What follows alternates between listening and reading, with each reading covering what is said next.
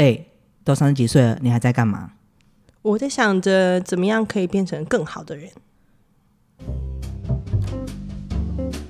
今天很开心邀请到我的同学何娜。嗨，大家好，我是何娜。如果不知道何娜是谁，可以私讯我，因为这是她的艺名。哎，那帮我们介自我介绍一下。这段时间很久没见了。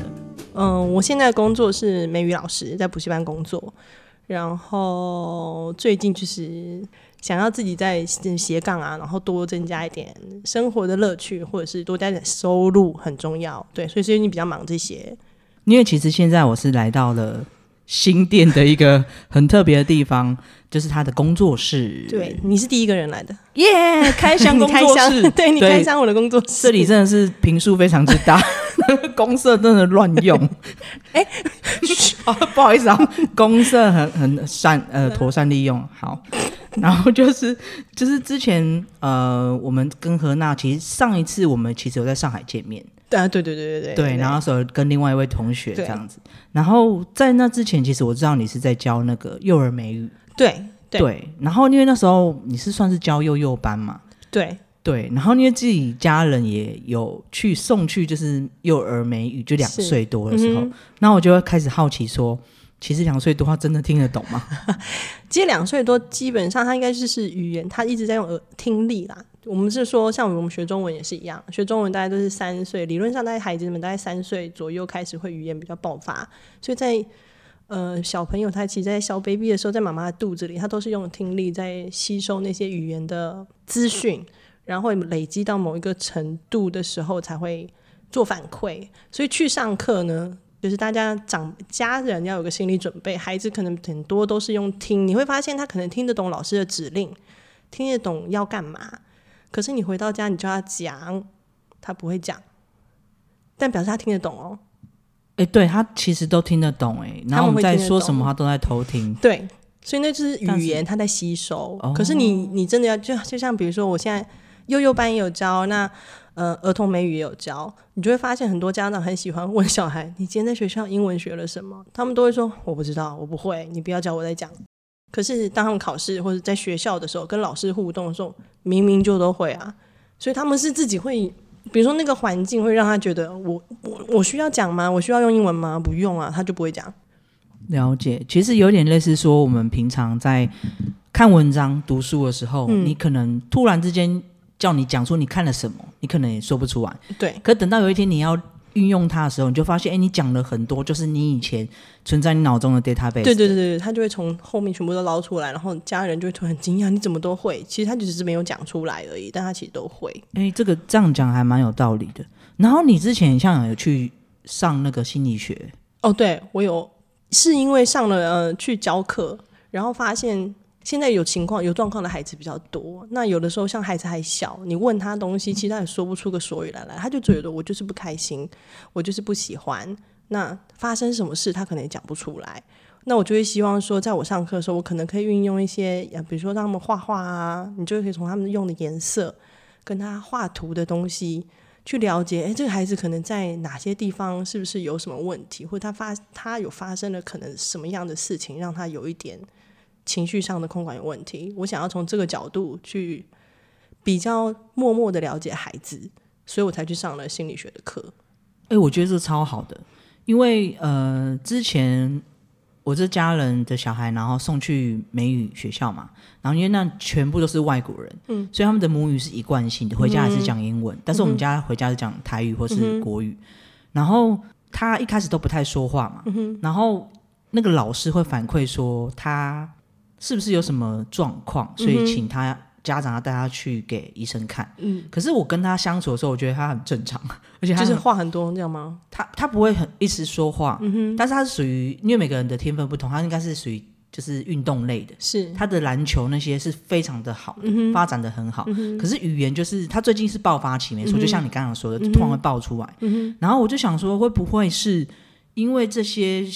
现在的幼儿园老师，我不确定是不是每个人都有上过这类心幼儿心理学。嗯哼，因为如果你知道这个东西，你就会大概去了解他的成长背景，所以会造就他现在为什么会这样的状况？嗯，这也有可能，对啊，对不对这这是可能老师会需要有一点点那样的，不一定要背景啊，可能你多了解孩子一点点就可以观察一下，或者多问孩子一下，因为有的，啊比如说，呃，我上课的孩子也会遇到，因为他看到外国人会怕。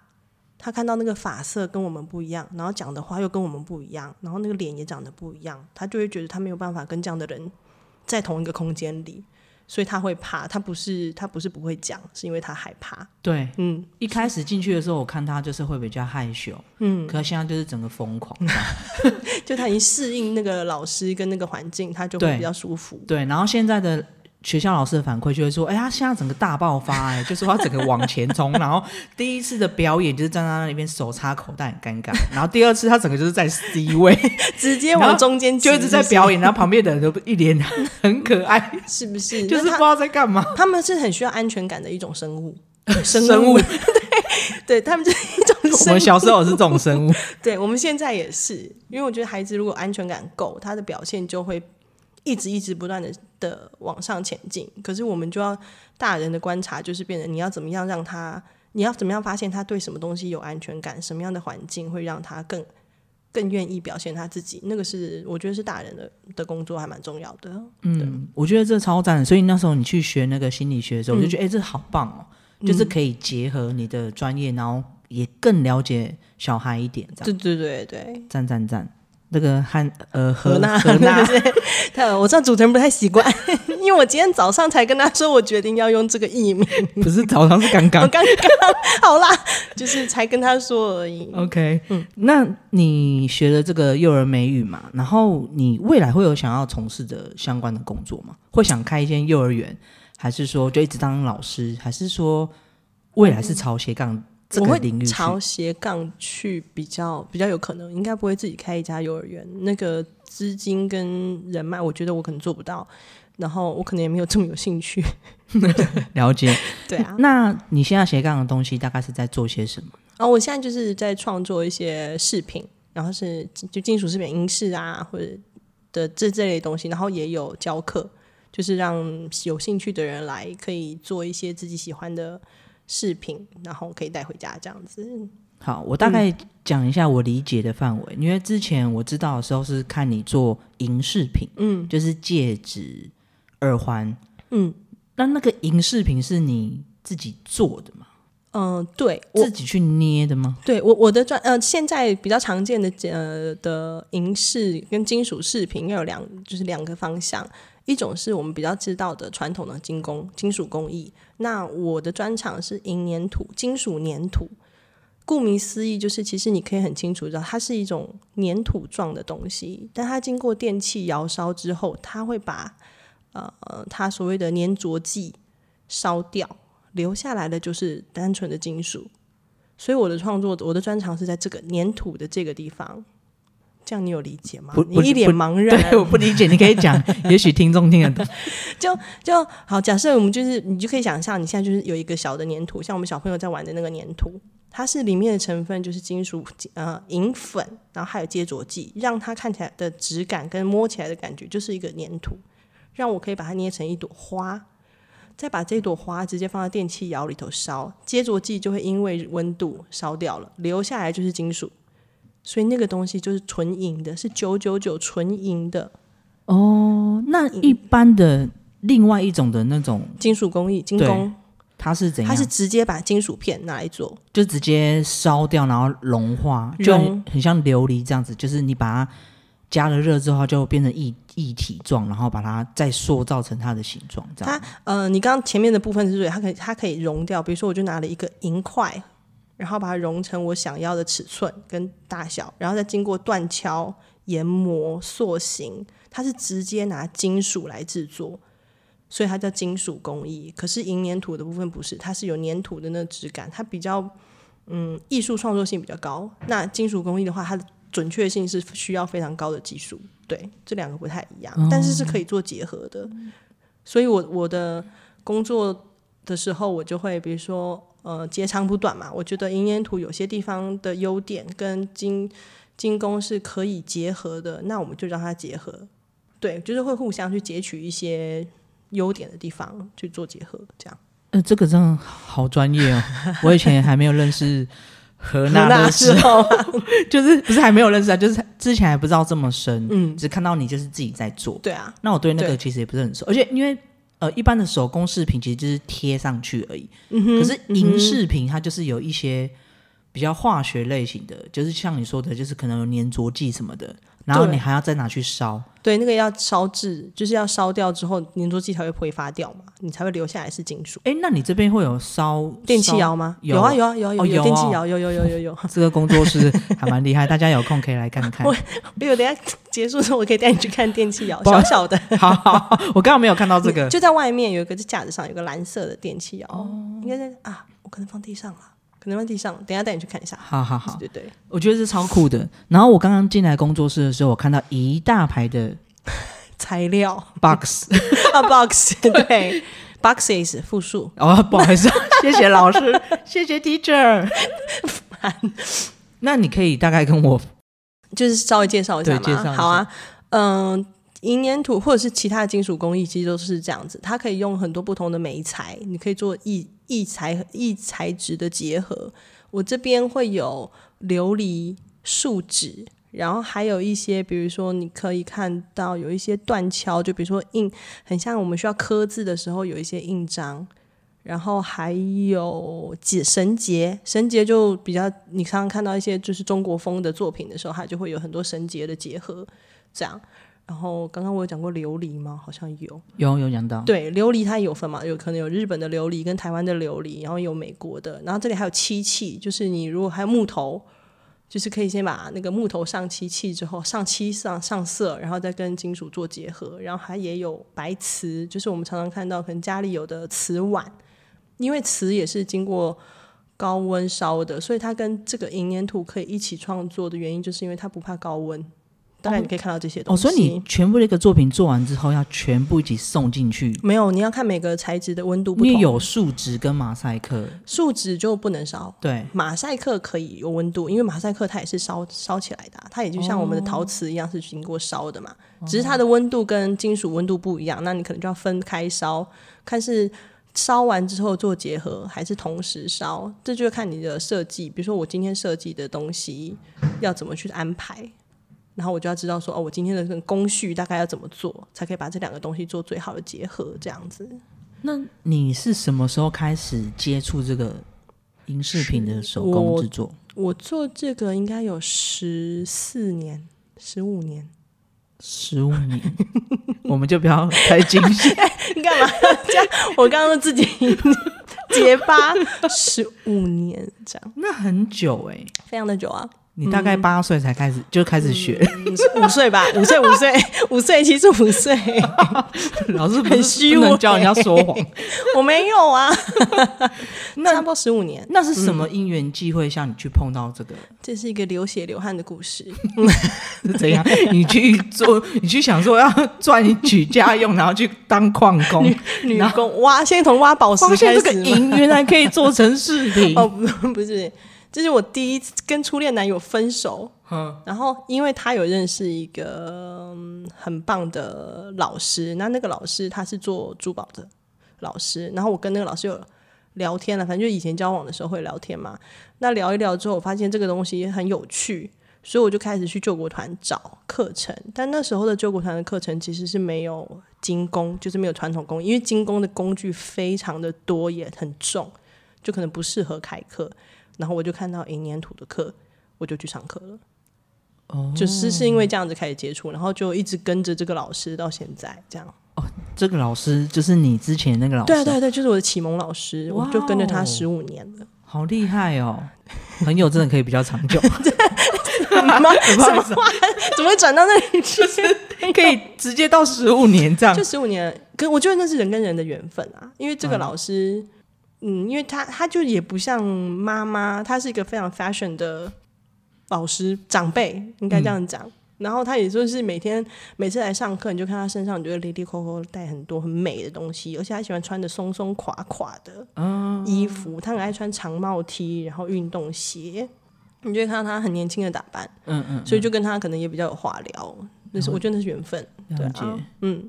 你接下来你这个工作室，你打算怎么运用它？嗯、现在就除了就是想要开课，就是体验课，或者是有的人如果想就体验课之后有兴趣，想要再多学多多研修课程的话，也是会想要往这个方向，或者是就是接一些定制的单。订单设计款，像我之前，我去年就有接了一个学妹的订婚戒，婚戒我就觉得那很有意义，那我就会带他们来这边，稍微跟他们讨论一下，就是要想要什么样的呃婚戒的款式啊，然后讨论完之后，我做完，就是都会在这个地方解解决这件事情。我我想问一下哦，定制这个我觉得还蛮有趣的，而且定制婚戒就等于独很重要、欸，独一无二哎。我会觉得压力比较大，因为那句很重要。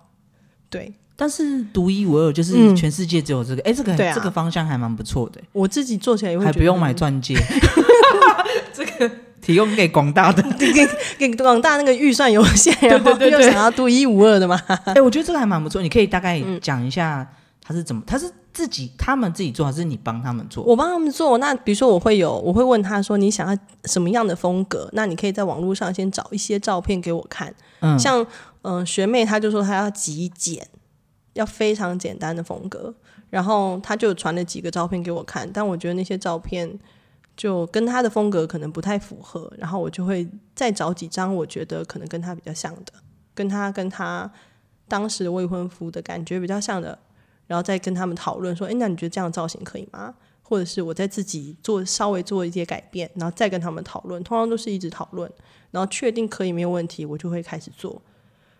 然后做完之后就直接就对啊，就包装好，然后我就会交货，这样这个上面可以镶可以刻字，也可以镶克宝石，克拉什么之类，克克拉？就是几克拉。的，概念。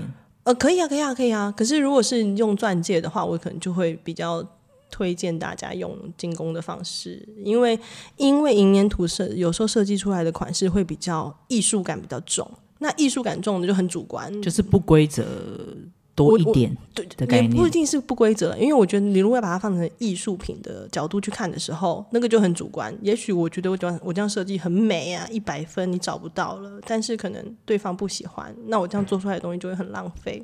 对，所以我会比较倾向，嗯，经过讨论之后，你确定这样的东西你可以，我才下去做，不然那个是很浪费大家的时间，我觉得不太好。我我理解刚刚那个钻石的意思是说，像一般我们去看的那种婚戒，它其实就很简单，对，它只是就是一个圈圈，然后上面凸起来就是主要放你那个钻石。对对对对，所以戒台，嗯他他不太 care 说它旁边长怎样，对对重点是那个有几克啦这样。对对对对。可是如果另外这种像这种你想要做比较有艺术感，然后有纪念价值的，其嗯实独一无二本来就是世界上只有你这个，所以它不会太精准。对对对，我会比较倾向我自己的设计的东西，有时候也是这样啦，就是觉得这样比较有有有意义一点。所以后来学妹她做的是乌比斯环，乌比斯环其实大家很常见，它其实就是一一个金属环，然后它还有扭着一个结，它它就扭一个而已。嗯，那那个要扭，比如说我的难度就是我要让两个对戒的角度大概难扭起来是差不多的，那个是我的制作上的难度。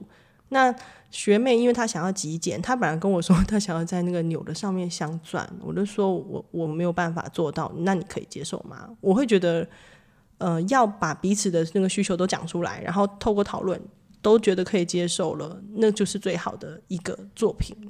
那当后来他们有拿到，也很开心啊。我那天去交交戒指的时候，结果我自己不知道在哭什么，又不是我要嫁，结果就自己哭了。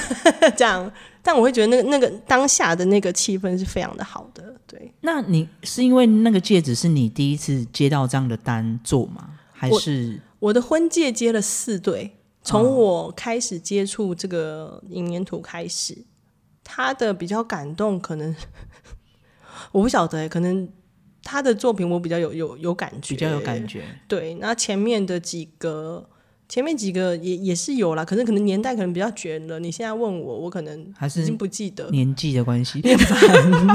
就是我们开始把一些第一个婚戒被骗，不能说被骗，反正那个人没有交，没有没有给我钱，那他拿走了东西拿走了，也是婚戒。对，他还没有离婚 有没有离婚我不晓得，但是当时是他没有付钱的。啊？为什么？就他那个时候他是我工作场合认识的同事，然后他要离职了，他就跟我说，呃，他跟他我知道他跟他先生很辛苦，两个人其实工作的状况跟收入其实不太好，那他们要有有两个孩子要养。他那个有一天就跟我说了他的故事，他们两个结婚的时候是没有婚戒的，然后他知道我在做这个，他就问我说：“那可不可以跟你定做？”他说他的预算也不高。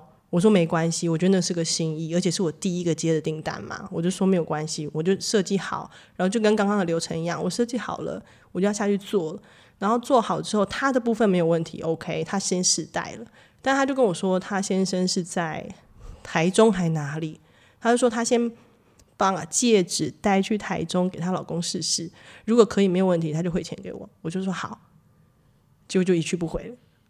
就他也没有回回来，他就也没有回来工作，哦，就就带走了这样。不会啊，换个角度想，就是你的第一个作品，你送给了他，然后让他们完成他们的心愿。对我，对我后来是这样找台阶下，不然我会觉得，嗯，就心里会卡卡的啦。不会啊，我觉得你不会，就是就是有点要说捐赠嘛，就是你帮助了他们去完成他们的愿望。我当时接的时候就是这个想法，所以我也没有想说要。收很多的钱，我那时候是跟他说两只，哎，我收多少钱了？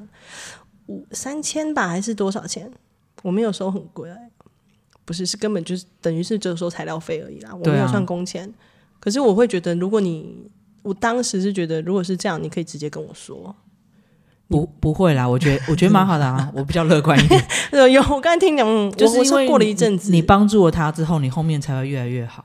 好。而且你可以当做你第一个的故事哦，对啊，对，这就是我第一个就是捐款的故事。对啊，人成名之后总是要有一些故事嘛，不然就没了，就 对啊，可能一路顺顺都一样的东西就很无聊啊。对，那样很无聊。对啊，可是因为那个时候当下我有点过不去啦，就会觉得你干嘛了了解，嗯嗯，没关系，日子过了就好。